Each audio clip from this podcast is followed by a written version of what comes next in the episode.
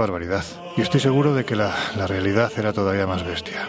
Aunque si hablas con un historiador, te dirá que la Inquisición, aunque parezca mentira, estaba perfectamente legislada. Ahora iremos a ello, pero es importante destacar que los inquisidores, al contrario de lo que se piensa, no podían hacer y deshacer a su antojo. Pero vamos, que eso no es óbice para que siempre hubiese algún que otro sádico con ganas de... pues eso, con ganas de oler sangre. En gran medida, esta es parte de la leyenda negra que hace siglos, como tantas otras veces, nos echaron los señores de la isla de los Pictos. De todos modos, imagino que cuando traían aquí a los presos, imagínate un lugar tan oscuro como este, una humedad que vamos, te tiene que calar hasta los huesos y, bueno, y en verano un calor achicharrante y en invierno gélido, vamos. Yo me imagino que esta gente aquí encerrada, sin luz, y que cuando los sacaban fuera de esa oscuridad, eh, lo primero que veían era una silla llena de pinchos, un desgarrador de músculos o una pera vaginal, vamos. Yo estoy convencida que cantaban lo que quería el santo oficio y lo que no quería, lo cantaban todo. Pues de eso se trataba precisamente, de que cantaran, porque lo que solía haber detrás de los procesos de brujería o de las acusaciones de hechicería era el interés puro y duro por hacerse con los bienes que tuviese el acusado bien por parte de los propios inquisidores o, o, o simplemente por inquinas familiares, por riñas de, de barrio. Algún que otro auto de fe importante hubo en nuestro país por este motivo. Quizás Zugarramurdi en el año 1610 sea el ejemplo más claro de ello. Y si hemos venido hasta aquí es porque en este lugar, hasta los miembros del equipo de seguridad de este edificio, como vais a poder oír más adelante, aseguran que han ocurrido cosas muy extrañas. Venga, que no os hacemos esperar más tiempo. Hoy abrimos las puertas del Colegio Invisible desde el Mercado Encantado de Triana, en Sevilla. Comenzamos. En los años 60, astrofísicos como Joseph Allen Hynek, asesor de Steven Spielberg en encuentros en la tercera fase, o el francés Jacques Vallée, fundaron un colectivo secreto para investigar las anomalías que se producían en los cielos del planeta. La conclusión a la que llegaron es que la ciencia en muchos casos, no podía explicar lo que estaba sucediendo. Aquel colectivo fue conocido como el Colegio Invisible.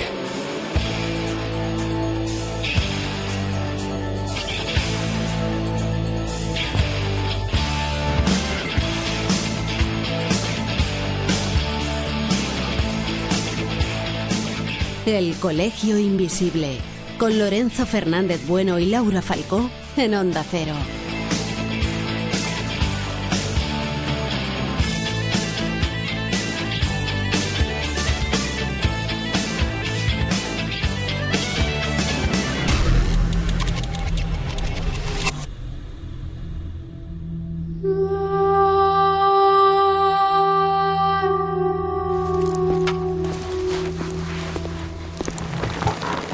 Dicen que en este lugar se ha sufrido mucho. Y dicen además los testigos, y os aseguro que hay muchos, que parece que tanto padecimiento, tanto sufrimiento gratuito ha quedado impregnado entre los gruesos muros de lugares como este.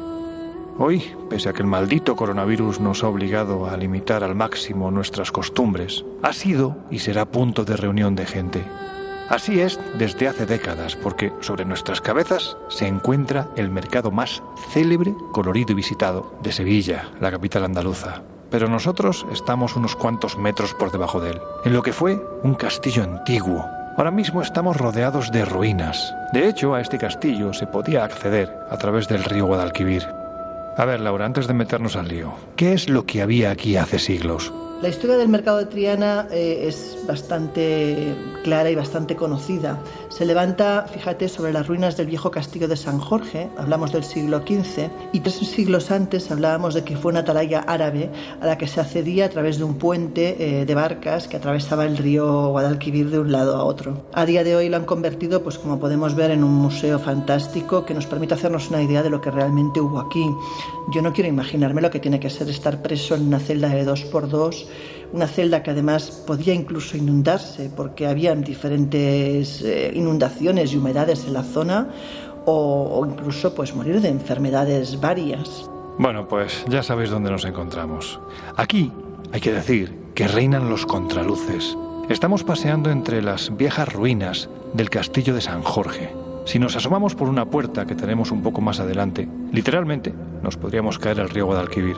Y por eso, en el silencio de este lugar, nos podemos hacer a la idea de lo mucho que ha subido la ciudad desde el siglo XIV hasta ahora, porque son varios metros sobre nuestras cabezas. Y si seguimos con nuestro paseo por este inframundo, de vez en cuando se abren escaleras por las que, bueno, pues está prohibido bajar, pero continúan hacia la red de galerías que aún quedan por debajo, aún más abajo del viejo castillo. Desde un lugar así no es difícil imaginar a los penitentes saliendo por el callejón de la Inquisición. Así se llama desde hace bastantes décadas, dirigidos por los inquisidores, que con la cruz verde marcaban el paso camino del centro de la ciudad, donde se habría de consumar la pena. Allí se encenderían las llamas del auto de fe, ante una masa de enfervorecidos que pedía más y más sufrimiento para los acusados.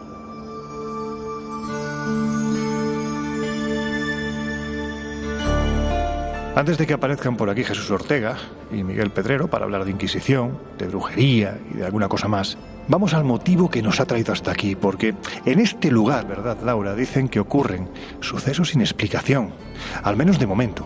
Los testigos, sobre todo, eh, son los guardias de seguridad, aunque también hay otros testimonios de los que luego hablaremos.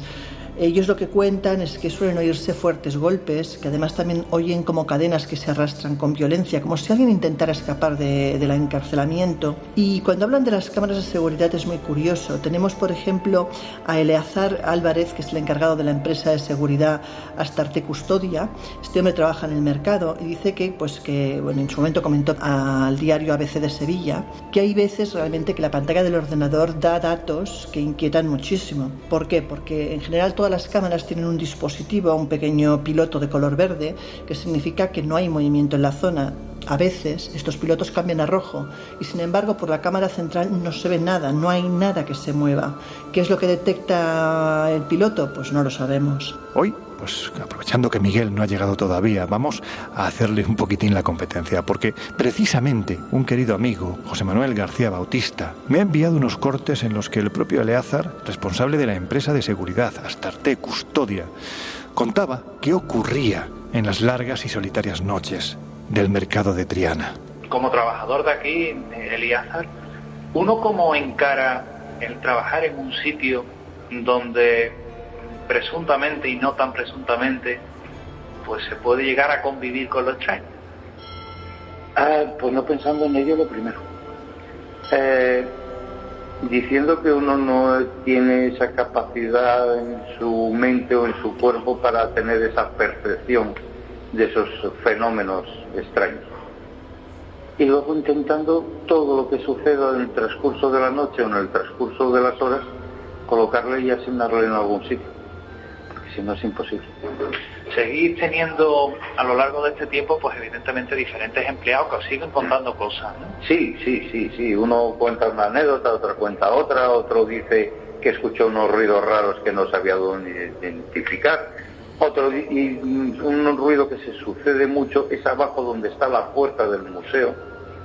Ahí siempre se oyen unos golpes, unos ruidos y nadie sabe dónde colocarlos. Y hay a veces personas que dicen, yo no me atrevo a acercarme a la valla a mirar a ver dónde salen los ríos. Lo que queda patente al oír sus palabras es que el bueno de Eleazar quiere mantener, bueno, pues es lógico, ¿no? Un sano escepticismo, pero ese sano escepticismo en ocasiones da la sensación de que salta en mil pedazos ante la rotundidad de la evidencia, de los extraños sucesos que aquí han ocurrido. Estamos hablando, vuelvo a repetir, de muchos testigos de todo tipo que aseguran haber vivido algo inexplicable entre las paredes de, de este lugar, especialmente durante la madrugada. Y hay que decir que al parecer a veces se ha manifestado una presencia que no solo hacía saltar las alarmas de los monitores de seguridad, sino que era vista por otros trabajadores del mercado. También hay otros testigos, como te comentaba antes. Tenemos mujeres de la limpieza que han llegado incluso a ver. Sobre todo hablan los que han visto algo de una niña que se pasea especialmente por la zona de la cúpula de cristal. Dicen que va vestida de blanco y con un vestido pues hecho bastante trizas, no bastante harapos.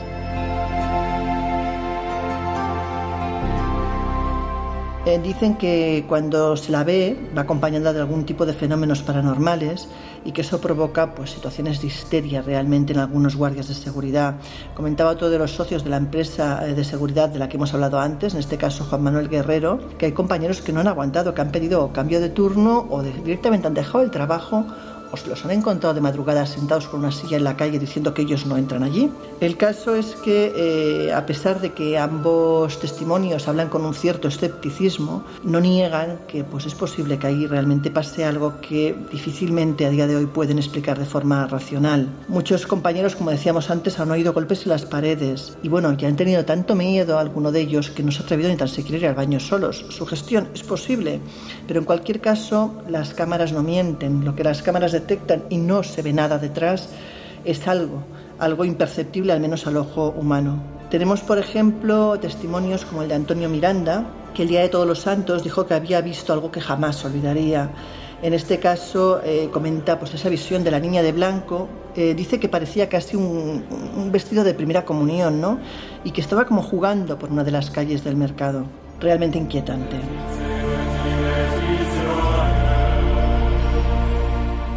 Antes de continuar, deciros, como ya sabéis, que podéis ver fotografías, eh, algún que otro vídeo, también eh, audios de lo que vamos a hablar a lo largo de la noche. Estamos en nuestras redes sociales, ya sabéis, arroba coleinvisibleoc, en Twitter, arroba coleinvisibleoc, y también, por supuesto, en Instagram y en Facebook como El Colegio Invisible en Onda Cero.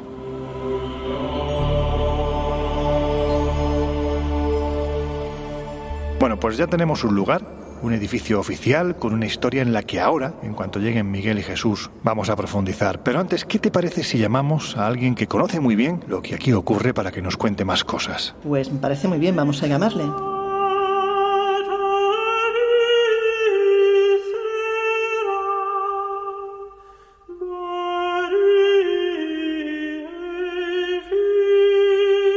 El Colegio Invisible. El periodismo de misterio ya está aquí, en Onda Cero.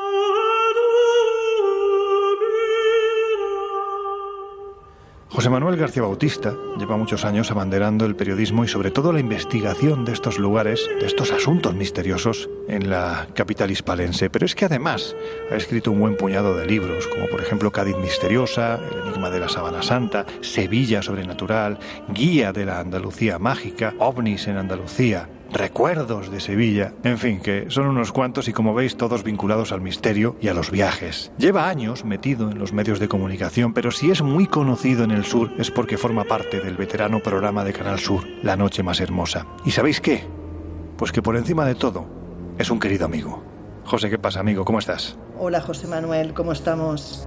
¿Qué tal, compañero? Eh, como siempre, mm, disfrutando del misterio y en este caso confinado también, que eh, la mejor medida de prevención, pero siempre, siempre expectante y disfrutando de, de aquello que nos gusta, que es lo paranormal. Bueno, la verdad es que nosotros somos unos privilegiados ¿no? en estos tiempos tan complicados porque al fin y al cabo los periodistas a la hora de tener que transmitir información, conocimiento, como queramos llamarlo, bueno, pues digamos que salimos un poquito más ¿no? que los demás. Salimos un poquito más y contamos. En este caso tenemos la oportunidad, la probabilidad de, de contar todo lo que estamos viendo, todo lo que estamos sintiendo estar al cabo de la información de la calle, pero también eh, llegar historias, historias apasionantes, historias del misterio que al fin y al cabo en nuestro sector es a lo que nos dedicamos y a lo que nos debemos. Bueno, pues aquí en el Colegio Invisible pues nos gusta hacer soñar, aunque la verdad es que hay lugares en los que se han producido más pesadillas que sueños. Es posible que este, el mercado de Triana, donde nos encontramos ahora, bueno, pues sea de esta segunda categoría, ¿no?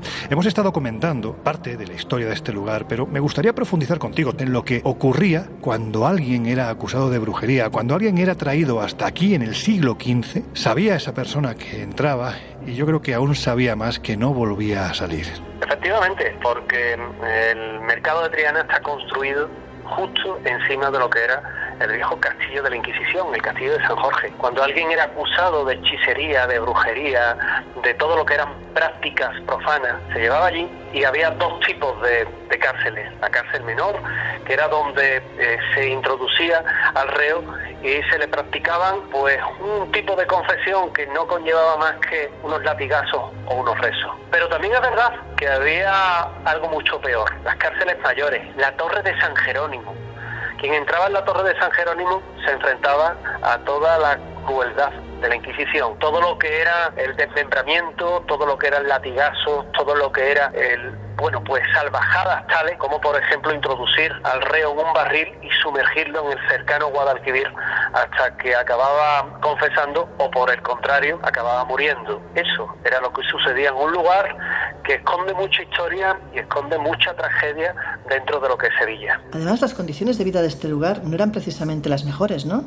No, no eran las mejores porque eh, aquel que era acusado de herejía en Sevilla se les comulgaba. Por tanto, no se le consideraba persona. Al no ser persona, tampoco se tenía un especial cuidado en su alimentación, eh, no se tenía un especial cuidado en las medidas de higiene. Sevilla era una ciudad insalubre. Hemos de tener en cuenta que era la entrada del Guadalquivir de barcos que venían en muchas ocasiones, eh, bueno, pues de lejanas tierras cargados con mercaderías de mucho valor, pero también con ratas que portaban la peste y en esta ciudad había siglos que se propagaban hasta seis epidemias, seis epidemias por, por, siglo, lo cual era muy importante. Y de esa forma, el condenado de la Inquisición, el reo de la Inquisición, pues era abandonado a su suerte. Eh, se podían llegar a ver incluso escenas dantescas en las que incluso se habla que alguno llegó a, cometer el pecado del canibalismo, estoy hablando bien, y eh, claro, pues te puedes imaginar que eso en un sitio como el Castillo de San Jorge dio lugar a mil y una leyendas, pero también a mil y una historia real de la que esta ciudad hoy día, no te quepa duda, se avergüenza. Ya lo hemos contado, pero bueno, para que quienes nos están escuchando al otro lado de los micrófonos de Onda Cero sepan de lo que les estamos hablando, hay que decir que el Castillo de San Jorge estaba prácticamente a ras de río, por lo tanto, otra de las situaciones que se producía para el reo es que si subían las aguas del río, las cárceles se inundaban. Totalmente. De hecho, hay un marcador en ese pasaje que tú conoces bien, que es el, eh, todo lo que es el pasaje de la Inquisición, todo lo que es ese eh, lugar al que se baja, en el que te marca una inundación que tuvo Sevilla en el siglo XIX y que llegaba hasta la altura actual de lo que es la calle Castilla. Claro, nos encontramos que efectivamente si subía el nivel del río, que no era eh, una cosa demasiado extraña, los eh, presos morían ahogados porque en muchas ocasiones no se les sacaba o tampoco convenía que salieran. Por aquello de que en esa sedilla de la época se purgaron más de una riña y más de una porfía entre familias y amigos que realmente delitos por herejía. Pero realmente te puedes llegar a dar cuenta del valor que tenía una vida en un momento en el que ni tan siquiera merecía la pena bajar y abrir una celda para sacar a un reo. No solo eso, sino que también las condiciones hacían que cuando en esas cárceles que en muchas ocasiones estaban hacinadas de presos, estaban colmadas, pues eh, se vendiera incluso la libertad. No la libertad para salir a otro punto de Sevilla y evadirte, sino para que te permitieran sobrevivir para luego ser juzgado. A ese punto también llegó la corrupción en una ciudad en la que, como bien indica, la Inquisición tuvo mucho que callar y también mucha crueldad. Por lo tanto, aquí hubo muchísimo sufrimiento y me imagino que pudo quedar encerrado entre los muros, ¿no? Totalmente. A mí no me cabe ninguna duda porque mm, siempre ha sido un lugar cargado de historia, con mayúscula, de leyenda, pero también de historias de fantasmas.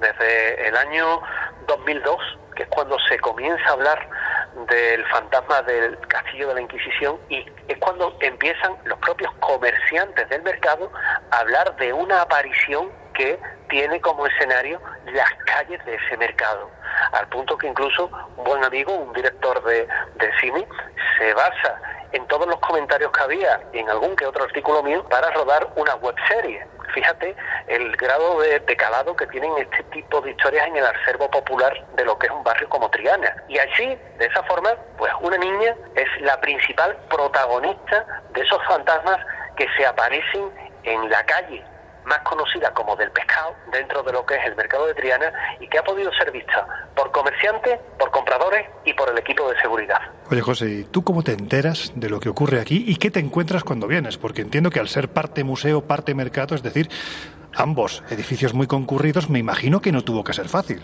Ahí es donde yo también me sorprendí, eh, porque por aquella época trabajaba en una televisión sevillana y me avisan que están ocurriendo cosas extrañas en lo que es el, el mercado de la Inquisición. Acudo y bueno, trato un poco de informarme, de hablar con los señores que venden eh, las flores, que venden el pescado, que eran los que habían contado y habían narrado sus experiencias. Pero la sorpresa fue que fui a pedir permiso para grabar a lo que son los miembros del equipo de seguridad, Astarte Custodia, que se llamaba la empresa, y me encuentro con dos señores que son, eh, bueno, pues todo detalle y son eh, la misma cara de la colaboración y la disponibilidad a hablar y a contar sus propias experiencias, con lo cual me facilitan todo tipo de testimonio, me facilitan todo tipo de personas que sientan delante mía para poder hablar, para poder contarme lo que han vivido y tengo la oportunidad ya no solo de hacer una amistad personal con ellos, sino también de tener acceso a grabaciones, de tener acceso a imágenes, de tener acceso a los propios testigos, en muchos casos familia de ellos mismos, que me cuentan aterrados todas las experiencias que han tenido lugar en este mercado que está en un lugar pues tan señero del barrio de Triana. Si tuvieras que destacar un testimonio que realmente te sorprendió por encima del resto, ¿cuál sería?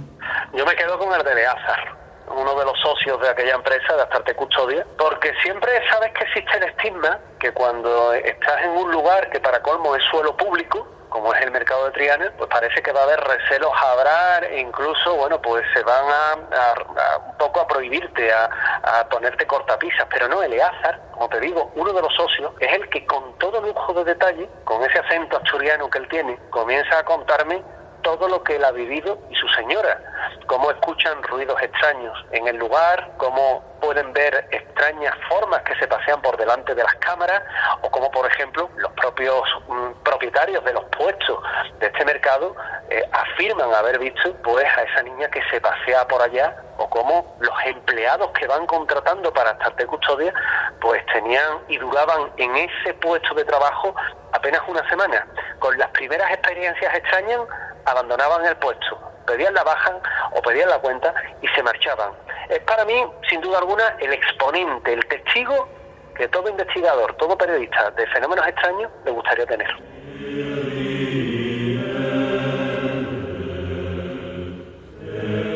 Para terminar, me gustaría preguntarle no al investigador ni al periodista, sino a mi amigo. ¿Tú qué crees que ocurre en el mercado para que testigos, como estamos viendo, de toda índole, ¿no? desde los responsables de seguridad a los trabajadores de la limpieza, hayan, en mayor o menor medida, sido testigos de algún suceso inexplicable? ¿Qué crees que ocurre aquí? Pues como amigo tuyo y como eh, tú también has estado allí conmigo, pues te diré que pienso que nos encontramos ante una descripción real de fenómenos eh, extraños, inexplicables, que suceden y que gozan de muchos testigos, que tiene que ver indudablemente, incuestionablemente, con el pasado del sitio, que esto no se estaba viviendo hasta que no se eh, realiza una, bueno, pues una curiosa eh, rehabilitación de todo lo que es el suelo y es cuando se alza, cuando se levanta precisamente eh, todo lo que es el viejo castillo de la Inquisición en el subterráneo, cuando se rehabilita, cuando se remueve la tierra, que sabes muchas veces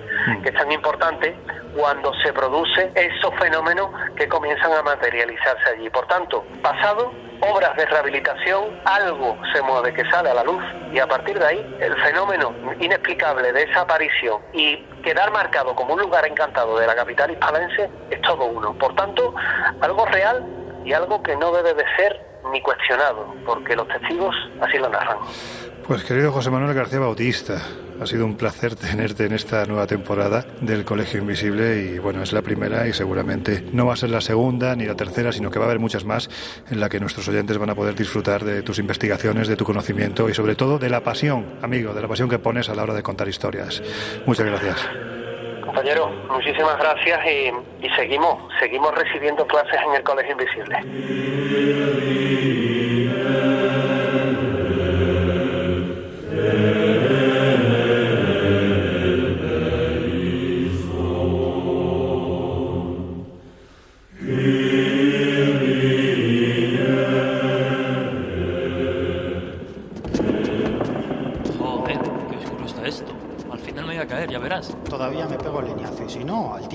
A ver, muchachos, ya era hora. Venid para acá que está más iluminado. Bastante más iluminado.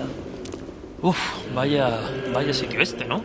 Hombre, tiene un punto bastante siniestro. Al final, con estas ambientaciones, me vais a acabar sugestionando y voy a acabar creyendo en, en todos los fenómenos. A mí me parece que lo que queréis es que me pille un constipado. A ver, relax. Quien algo quiere, algo le cuesta. Lo que tienes que hacer es disfrutar de un entorno con la historia, también historia extraña, que tiene este sitio. De hecho, estábamos esperando a que llegarais para tocar aspectos que hasta ahora no hemos profundizado. A ver, Jesús, como bien sabes, este lugar ha sido Alcazaba, Castillo, y, por encima de todo, sede de la Inquisición. Y hay que decir, para quien no lo sepa, que la Inquisición en Sevilla no era para tomarse la broma. Aún así, mm, no podían hacer lo que querían, como ya hemos dicho anteriormente, porque se debían a una legislación. Y sin embargo, para tapar ese agujero, según ellos creían, ese despropósito que les coartaba la posibilidad de torturar más y más, pues parece ser que recurrieron al servicio de sociedades secretas que nacieron en la Sevilla del siglo XV. Es decir, echa la ley, echa la trampa. A ver, Jesús, ¿qué es eso de la garduña? Bueno, pues si atendemos a la información disponible, podríamos decir muy rápidamente que la Garduña fue una sociedad de criminales y delincuentes muy bien organizada y bueno, entre todos ellos se podría hablar de una especie de asesinos a sueldo de nobles o inquisidores, una especie de mano izquierda de la Inquisición.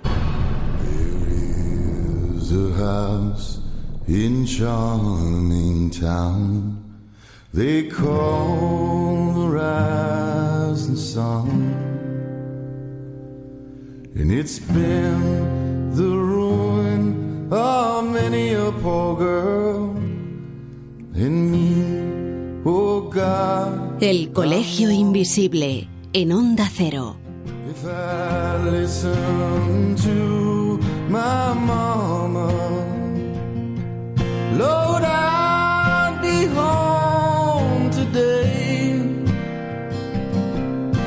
But I was young and foolish. The handsome rider led me astray. Go tell my baby sister never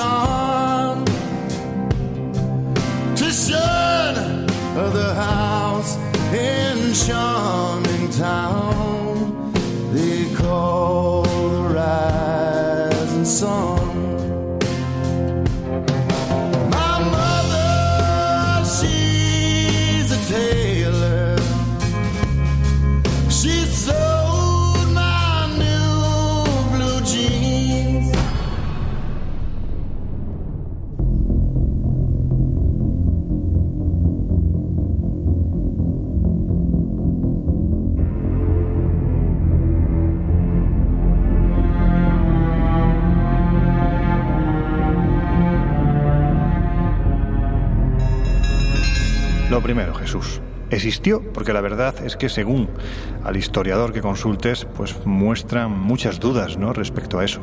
Pues sí, sí que las, sí que las hay, no es para menos. Eh, tenemos que atender a que la fuente primaria de la que procede todo lo que sabemos, todo lo que se ha divulgado a lo largo de los años sobre la Garduña es una novela. Una novela de mucho éxito, además, que tuvo varias ediciones en diferentes países. Hablamos de Misterios de la Inquisición y otras sociedades secretas de España. Como decía, una obra publicada originalmente en francés por M.V. de Ferrer.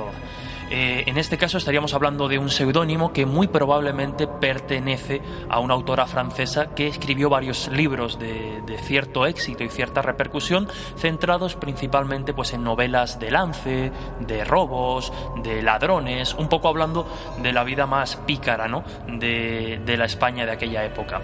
Esta novela, Misterios de la Inquisición, viene anotada por un tal Manuel Cuendías, un liberal exaltado español que iba haciendo anotaciones, insisto, a los diferentes capítulos de la novela.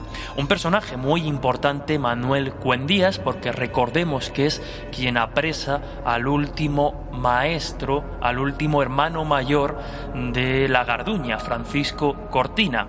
Como digo, la mayoría de expertos, eh, investigadores en sociedades secretas que se han tomado la molestia de, de investigar, consideran que la Garduña fue, si no directamente, una invención, una magnificación de algún grupo local o de algunos, eh, vamos a decir, malhechores que, que vivían por, por Sevilla. Son muchas, insisto, las cuestiones que nos hacen dudar de la existencia real de la Garduña tal y como nos la han presentado.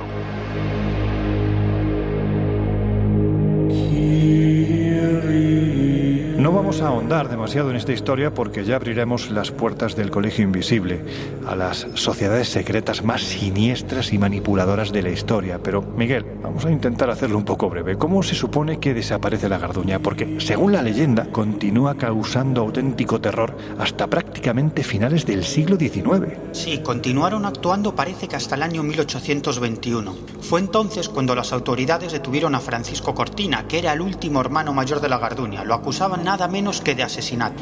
Y con él, con Francisco Cortina, cayó toda la cúpula de la sociedad secreta. Luego tendría lugar un juicio, una posterior condena y la desaparición definitiva de esta sociedad secreta. Y aquí nos encontramos con una circunstancia bien curiosa, porque el principal elemento acusatorio contra la Garduña fue el llamado libro mayor.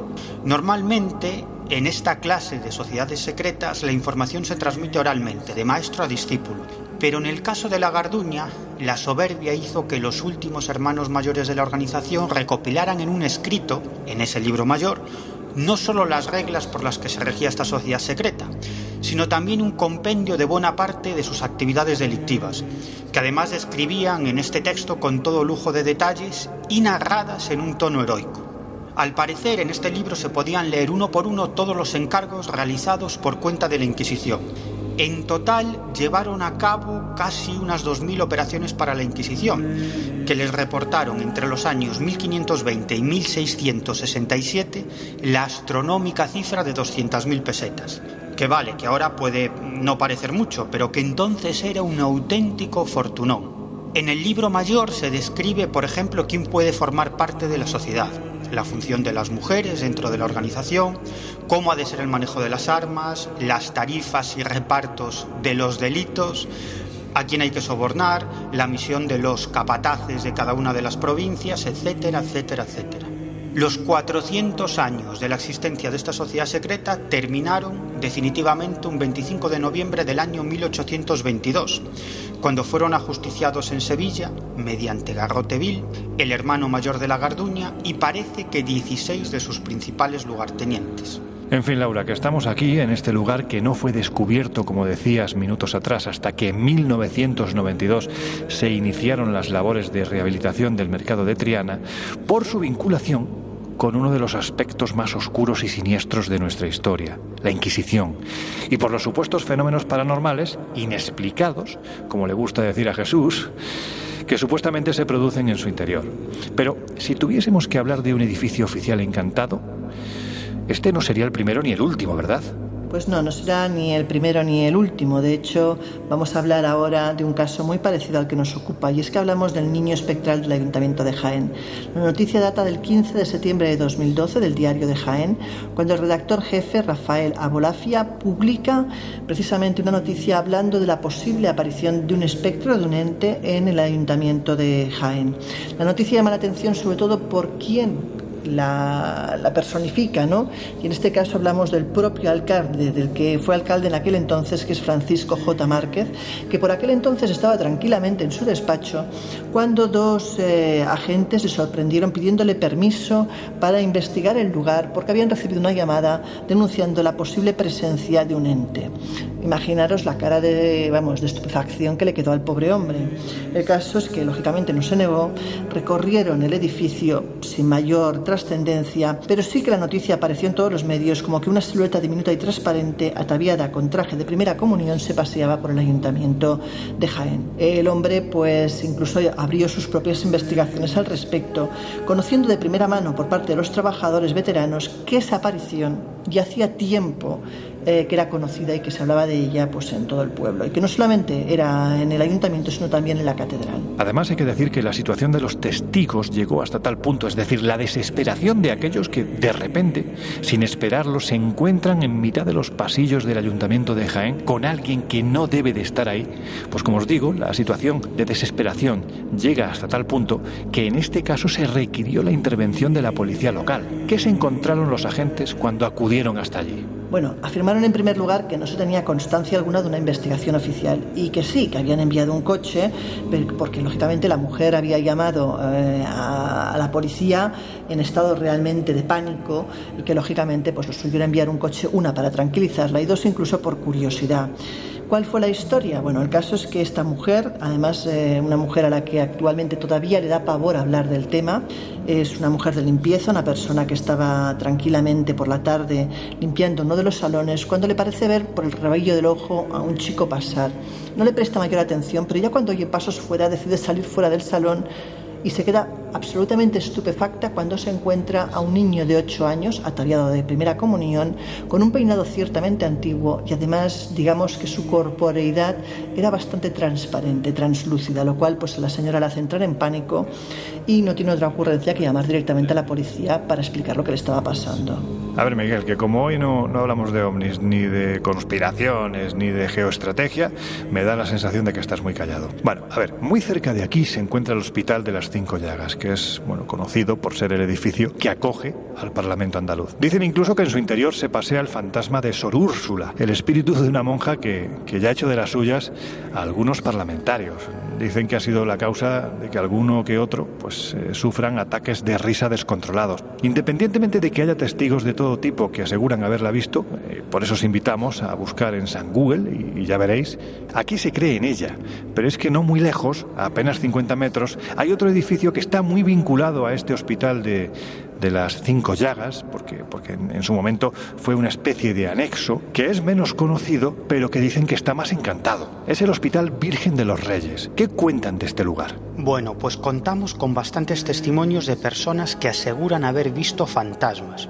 Sobre todo los fantasmas de un niño y una monja que supuestamente tendrían una vinculación con el pasado del edificio. Hemos de decir que el Hospital Virgen de los Reyes fue reconstruido en el año 1958 por el arquitecto municipal Antonio Delgado Roy y básicamente consiste en diversas salas en torno a un patio central que está presidido por una antigua capilla. A lo largo de su historia sirvió de anexo al Hospital de las Cinco Llagas, que acabas de citar, Lorenzo, y que es la actual sede del Parlamento andaluz. Pero también tuvo el uso de orfanato y actualmente es sede de diversos estamentos públicos, tanto de la Junta de Andalucía como del Ayuntamiento de Sevilla. El caso es que gracias a las pesquisas de dos buenos amigos, los investigadores sevillanos José Manuel García Bautista y David Flores, hemos podido conocer los fenómenos paranormales que se están produciendo. Parece que todavía hoy en día en este hospital, en el Hospital Virgen de los Reyes. Los testimonios que han recopilado José Manuel y David hablan de las apariciones de los fantasmas de un niño y de una monja. Y en cuanto a la monja,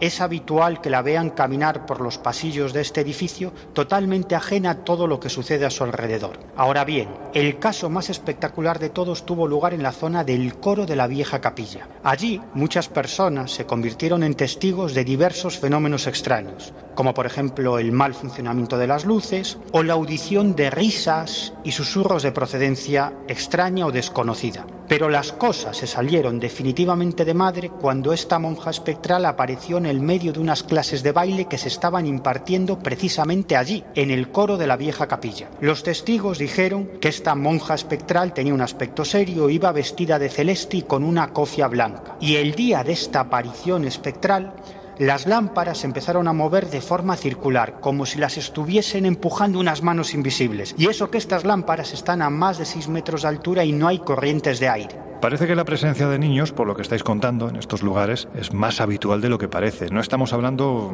en fin, eh, no estamos hablando de niños físicos. A mí esto me da cierto repelus, la verdad. Pero, ¿se han producido otros fenómenos? ¿Qué es lo que cuentan los testigos? Porque es sorprendente, y vuelvo a matizar este punto, la cantidad de testigos que hay en estos casos. Los testigos, sobre todo trabajadores del edificio, cuentan que en bastantes ocasiones oían unos fuertes golpes en la antigua sacristía, como si todos los objetos que allí se guardaban se hubieran caído al suelo de repente. pero al abrir la puerta comprobaban asombrados que todo estaba en su sitio. Pero hay más testigos de estos fenómenos, porque los investigadores José Manuel García y David Flores localizaron a una mujer llamada Luz Esperanza que estuvo internada desde los tres años en este edificio, cuando albergaba un hospicio. Y Luz contó a, estos investigadores, a José Manuel y David, que la vida en el hospicio era muy dura, con unos horarios muy rígidos y oraciones constantes. Pero también les contó a estos investigadores que cuando tenía aproximadamente entre 9 y 12 años, subía con otras niñas a un lavadero que había en las plantas superiores del hospicio. Y allí, en bastantes ocasiones, observaban una especie de nubes de vapor que se paseaban de un lugar a otro y que obviamente les daban mucho miedo.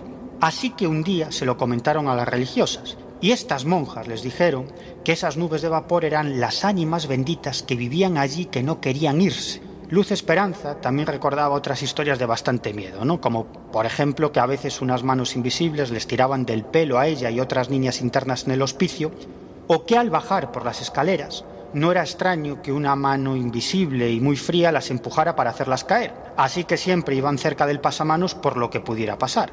Y Luz, y también otras internas, también hablan de una monja fantasmal. Una monja fantasmal que se paseaba durante las noches por los dormitorios como si estuviera comprobando que todos los niños estaban en sus camas. Al parecer, esta monja sería el espíritu o el fantasma de Sor María, una antigua superiora del hospicio fallecida tiempo atrás.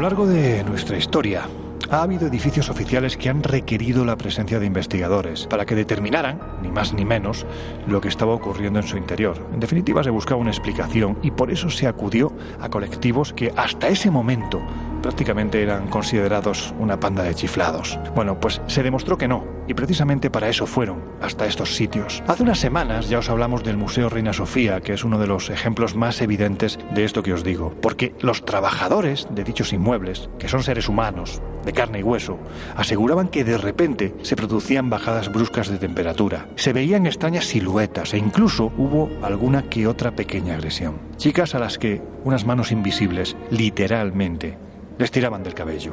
Uno de los clásicos entre los clásicos fue el ocurrido en la Diputación Provincial de Granada. A ver, Miguel, ¿qué fue lo que ocurrió allí para que todavía hoy, más de 20 años después, sigamos recordando el lugar y no precisamente por su carga política o social, sino precisamente por su supuesta carga paranormal?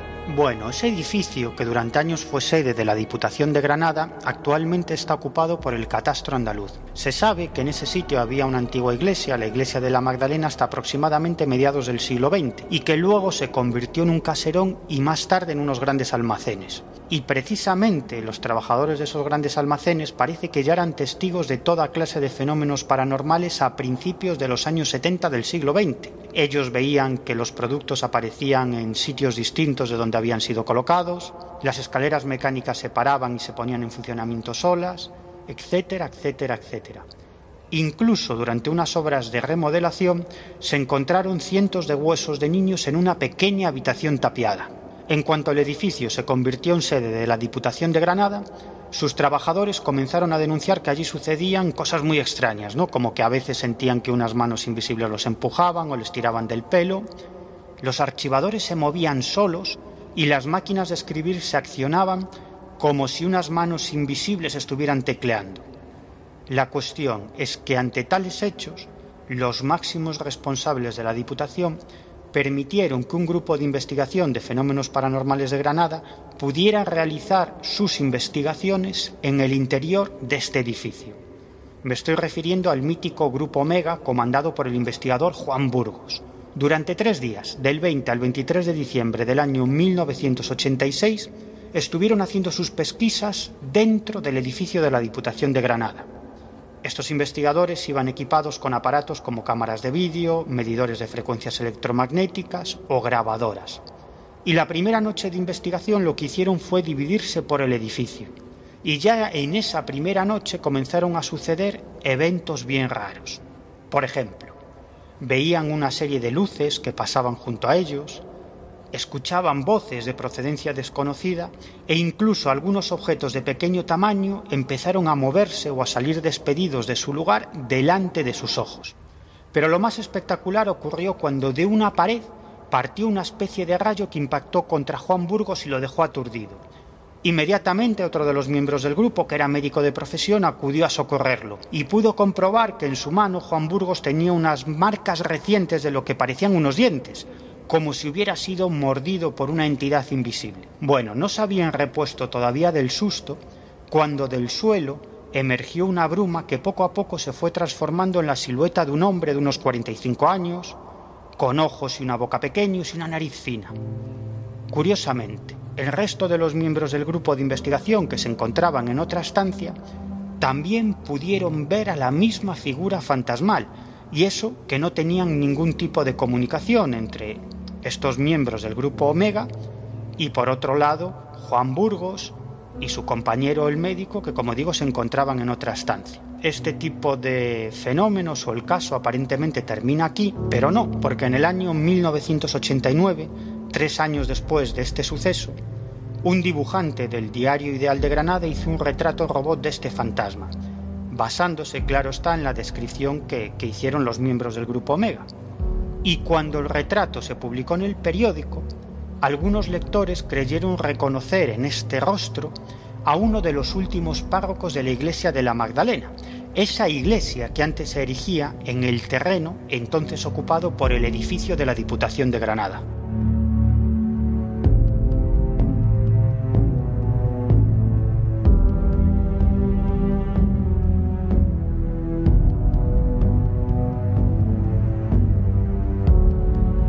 Colegio Invisible. Los jueves de una y media a dos y media de la madrugada en Onda Cero.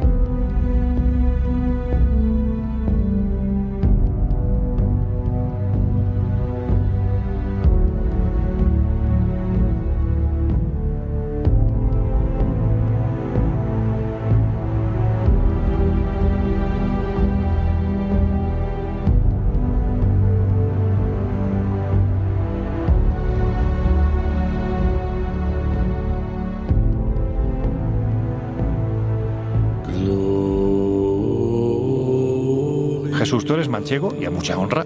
Y aquí hay que decir que hay otro de esos lugares que requirió la presencia de los investigadores. Es la actual delegación de industria de Castilla-La Mancha. Antes de ir a lo que ocurrió allí, cuéntame la historia de este lugar porque me da que tiene que ver mucho con lo que después, ya en la década de los 90, se pudo producir.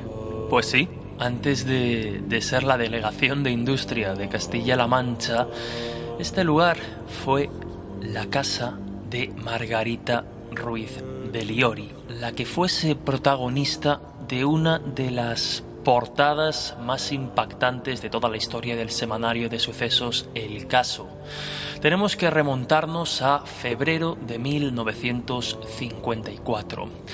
La portada pues cautivaba la, la atención de todos, el misterio de la mano cortada, y hacía alusión a esta, a esta Margarita Ruiz de Liori, que, que, había sido un personaje de la alta sociedad española, había sido espía incluso para el mismísimo Francisco Franco, y bueno, tras una larga enfermedad, su hija Margot muere y encuentran en su domicilio de Madrid la mano de esta chica en una lechera.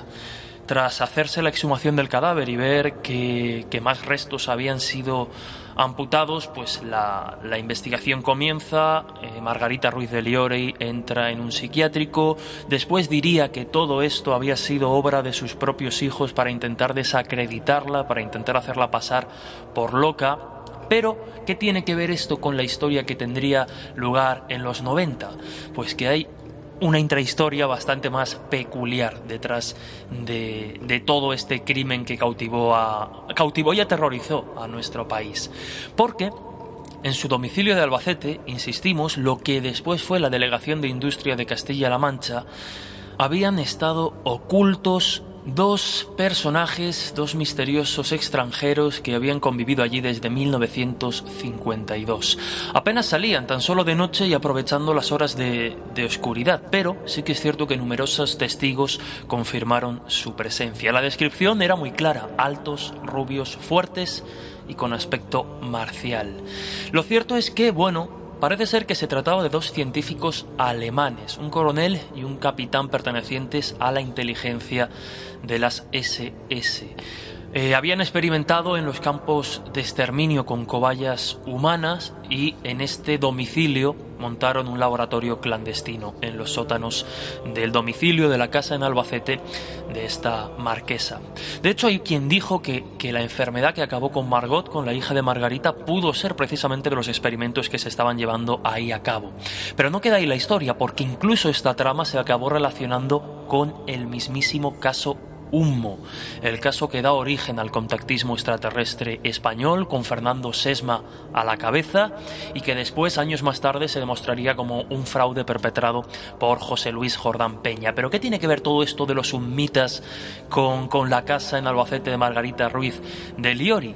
Pues que Enrique López Guerrero, el cura de los ovnis, podríamos decir, afirmaba que los extraterrestres convivían con nosotros desde hacía varios años y que una de sus primeras residencias fue escogida en la población de Albacete. Bueno, pues muchos aficionados vieron en la descripción de estos científicos alemanes la descripción que encajaba también con posibles seres venidos del planeta Humo todo este ir y venir de personajes extraños, todos esos ruidos cuando la casa estaba vacía, eh, le dieron el nombre de la Casa de los Fantasmas, algo que años después, ahora sí, en los 90, parece que pudo confirmarse de alguna manera.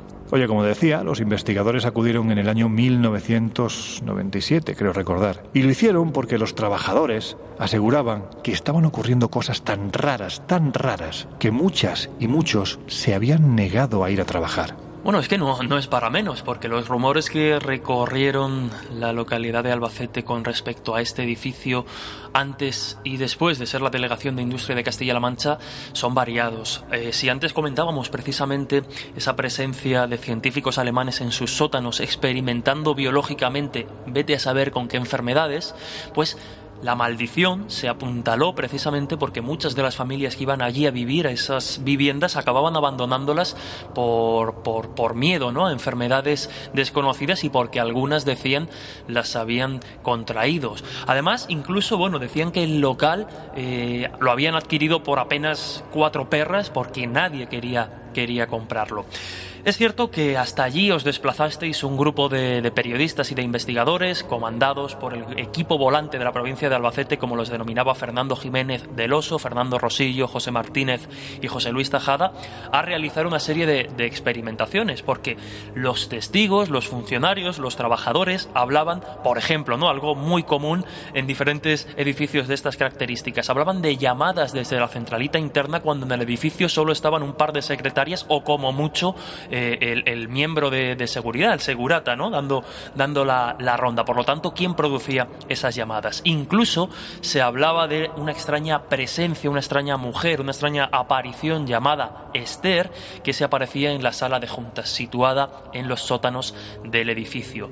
Hasta allí os desplazasteis en una noche histórica para la investigación y la experimentación del mundo de las anomalías, eh, montando un despliegue enorme con cantidad de equipos con cantidad de aparatos para intentar captar lo imposible. Lo extraño, lo que llama la atención, siempre poniendo el asunto en cuarentena, es que se captaron voces extrañas, se captaron unas impactantes psicofonías y bueno, pues ahora, ahora veremos qué, qué decían.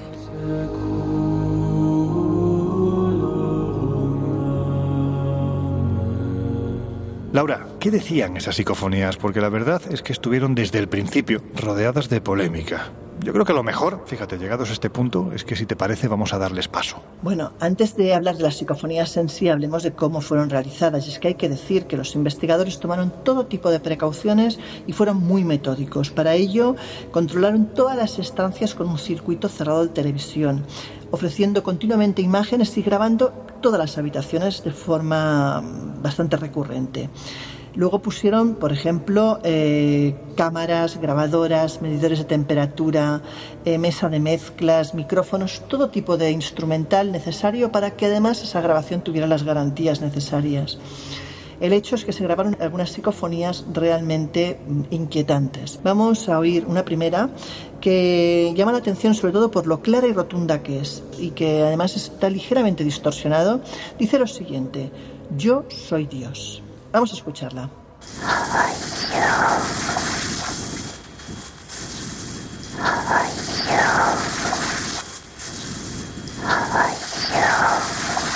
La siguiente es algo más siseante, quizás incluso más siniestra. Se trata de la voz de un niño que parece lamentarse mientras dice mamá, frío, miedo.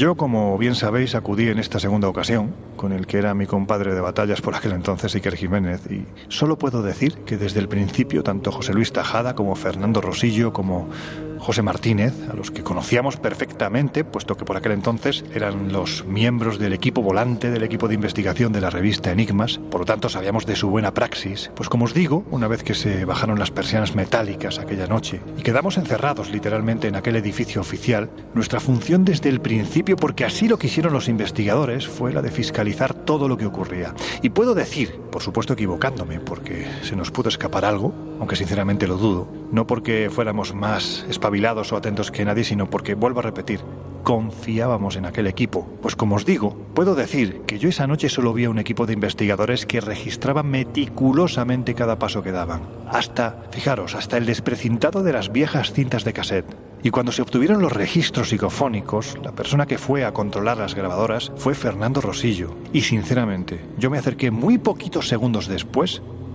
y teníais que verle la cara al comprobar que la cinta había sido manipulada, que alguien literalmente había grabado algo sobre la grabación original que se estaba realizando.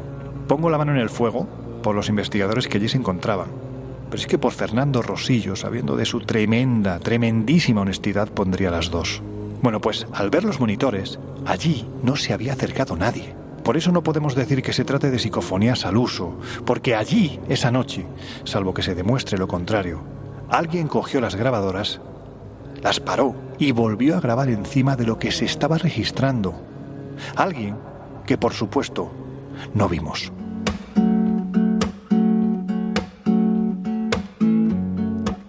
Here I go out to sea again. The sunshine fills my head. Y ahora vamos a dar paso a vuestra voz, la voz de los invisibles, de quienes estáis cada semana al otro lado de esta maravillosa aventura. Por ejemplo, Agnes en Twitter nos dice, gracias por hacernos esto más ameno. Bueno, pues gracias a ti, Agnes. Eh, si conseguimos en estos tiempos difíciles haceros viajar con la imaginación, para nosotros el reto estará conseguido. Por ejemplo, también Reyes Zamudio nos dice, me encanta vuestro programa, muchas gracias, Cole Invisible. Pues gracias a ti, Reyes, por estar ahí. Astur Soriano nos dice, gracias por vuestro programa, arroba Cole Invisible OC, se agradece escapar de esta realidad. Muy agradecido. Te aseguro que para nosotros también ver vuestra respuesta nos hace escapar de esta realidad tan complicada que está siendo para absolutamente todos. Pero no os preocupéis porque entre todos conseguiremos salir. Pascual Sánchez también nos dice, ¿qué programa más chulo hacéis? Bueno, pues qué comentarios más chulos hacéis vosotros. Papa Peter, suerte de toda familia del misterio, que hacéis llevar mejor este confinamiento. El programa fue una pasada. Bueno, pues muchísimas gracias. Vuelvo a repetir que la pasada es para este equipo, los comentarios que nos estáis haciendo puesto que llevamos muy poquito tiempo en antena, prácticamente estamos hablando de no llega a tres meses y estos comentarios, sinceramente, nos animan a seguir viajando radiofónicamente hablando con todos vosotros. Javier Orozco nos dice, me gustó mucho el programa de ayer, se refiere al programa de Egipto, que tenéis enganchados a vuestros podcasts. Eh, dice que entre nosotros, eh, arroba NSH Radio y por supuesto los hermanos mayores, arroba Rosavientos, aquí no hay quien duerma de noche. Bueno, pues mira, si es por un buen fin, que siga siendo así. Juanse nos dice, genial, me lo pongo cojo para hacer mi horita de bicicleta. Así parecerá que voy hacia el misterio. Muchas gracias. Pues lo dicho a todos vosotros, es un auténtico placer viajar con esta familia de, de invisibles que cada semana, como se va comprobando, tanto en arroba OC como en Facebook y en Instagram como el Colegio Invisible en Onda Cero, cada semana, como decimos, vais aumentando, vais creciendo. Y esto, sinceramente, de corazón os decimos gracias. No need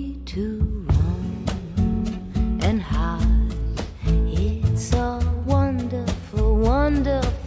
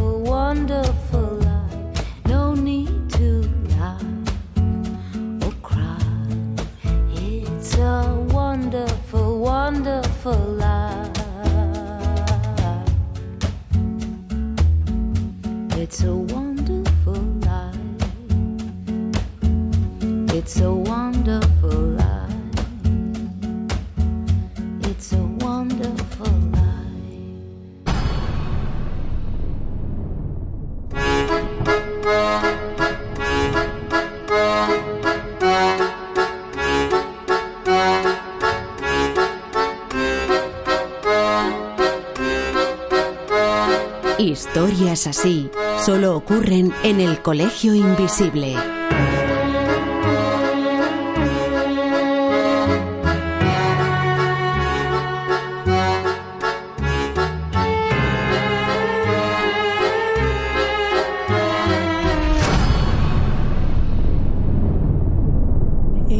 Sunshine when he's gone. It's not warm when he's away.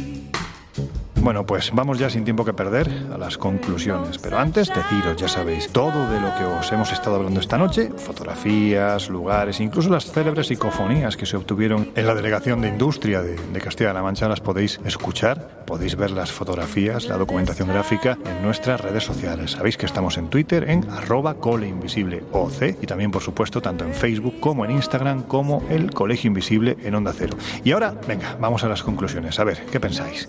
¿Qué ocurre en estos sitios si es que realmente hay algo más que sugestión, como por otro lado podemos interpretar en base a los testimonios de tanta gente? ¿Están todos equivocados? No sabemos qué es lo que ocurre en este lugar, aunque evidentemente el misterio y el encanto desde tiempos pasados sigue manteniéndose en el sitio y sea lo que sea parece manifestarse de forma bastante rotunda. Los testigos que no tienen por supuesto nada que ganar cuentan la historia una y otra vez porque parece que este edificio está condenado a que estas apariciones se repitan de forma cíclica. Hablábamos antes de las apariciones fantasmales en el Hospital Virgen de los Reyes de Sevilla y decíamos que el espectro de una monja se paseaba ante las narices de los testigos pero sin prestarles atención, ajena a todo lo que sucedía a su alrededor, porque es muy habitual en los casos de apariciones que estas entidades hagan siempre los mismos movimientos, como si estuvieran repitiendo eternamente la misma escena. Y desde mi punto de vista, estos casos podrían apuntar a la teoría de la impregnación, es decir, que de algún modo las emociones de un individuo, sobre todo cuando estas emociones han sido muy intensas, pueden quedarse adheridas a un determinado lugar y ciertas personas, sobre todo si son personas sensitivas como Laura, tienen la capacidad de captar esas emociones del pasado a veces en forma de sonidos y a veces en forma de presencias fantasmales. Hombre, está claro que la sugestión siempre juega un papel importante, sobre todo en esta clase de, edificios, ¿no? Que, en cierto modo son, son de todos, son edificios públicos o edificios con, con mucho tránsito de gente trabajando, visitándolos.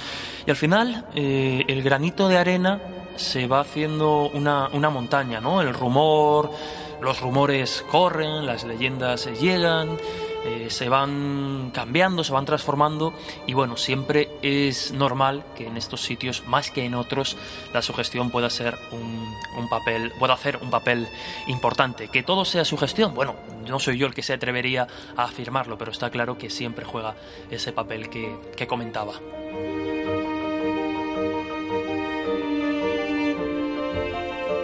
Bueno, pues ya se van entornando las puertas del Colegio Invisible, pero antes me gustaría deciros que en esta semana podéis acercaros al kiosco, también al kiosco digital para encontrar la revista Año Cero Enigmas. Ya sabéis, son 116 páginas que están llenas de información misteriosa, de reportajes, de entrevistas, de todo lo que tiene que ver con esto que llamamos periodismo de misterio. Pero también estamos en nuestras plataformas digitales, espaciomisterio.com y viajesprisma.com, donde, entre otras muchas cosas, podéis encontrar las jornadas de enigmas y ocultismo nazi online que vamos a llevar a cabo los días 13 y 14 de junio. Ahí estarán, bueno, pues un importante elenco de los principales expertos en este asunto. Iremos en busca de objetos sagrados como el Arca de la Alianza, la Lanza de Longinos.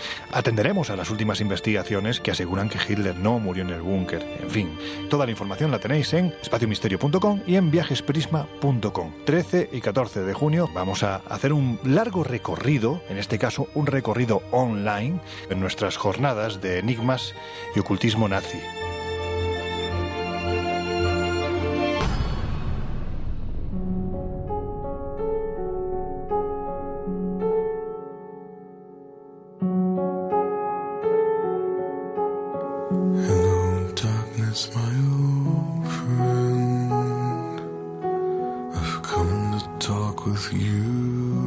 Sevilla, yo no sé si serán los genes o directamente que sus calles, sus gentes, su clima, a mí por lo menos me enamoran.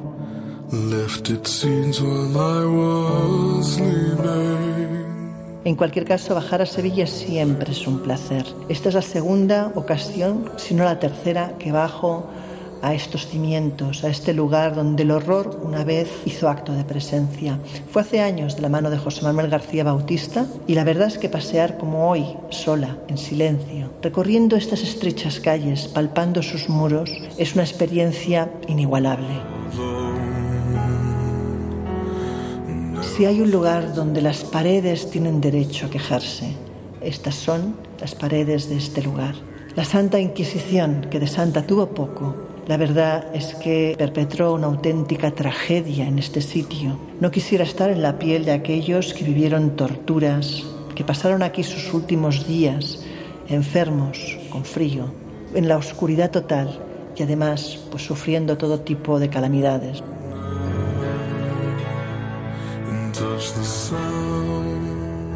Igual que las personas, los lugares, los edificios, los muebles, tienen memoria. Sobre todo cuando han ocurrido hechos luctuosos, cuando han ocurrido hechos trágicos, que parecen dejar como una especie de impronta, una impronta además algo así como indeleble en sus paredes, ¿no? Y parece que, que esas tragedias se repiten una y otra vez, haciendo que los que siguen en vida, en cierta forma, rememoren lo que un día ocurrió allí.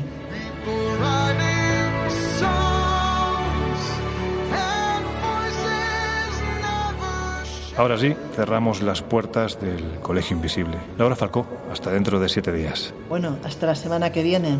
Miguel Pedrero, nos vamos oyendo, amigo. Venga, pues ala, hasta la próxima aventura. Jesús Ortega, dentro de una semana un poquito más y seguramente mejor. Pues nada, hasta la semana que viene, que nos volvamos a ir de viaje. Abrazos. Y a vosotros os dejamos con José Luis Salas y sus no sonoras. Cerramos, llegados a este punto, las puertas del Colegio Invisible y ya sabéis, lo que os decimos siempre, nos volvemos a encontrar dentro de una semana. Que seáis, en la medida de lo posible, muy, muy felices.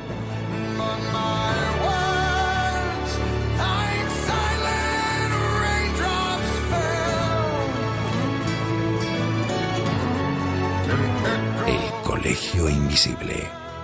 Con Lorenzo Fernández Bueno y Laura Falcó. en Onda Cero.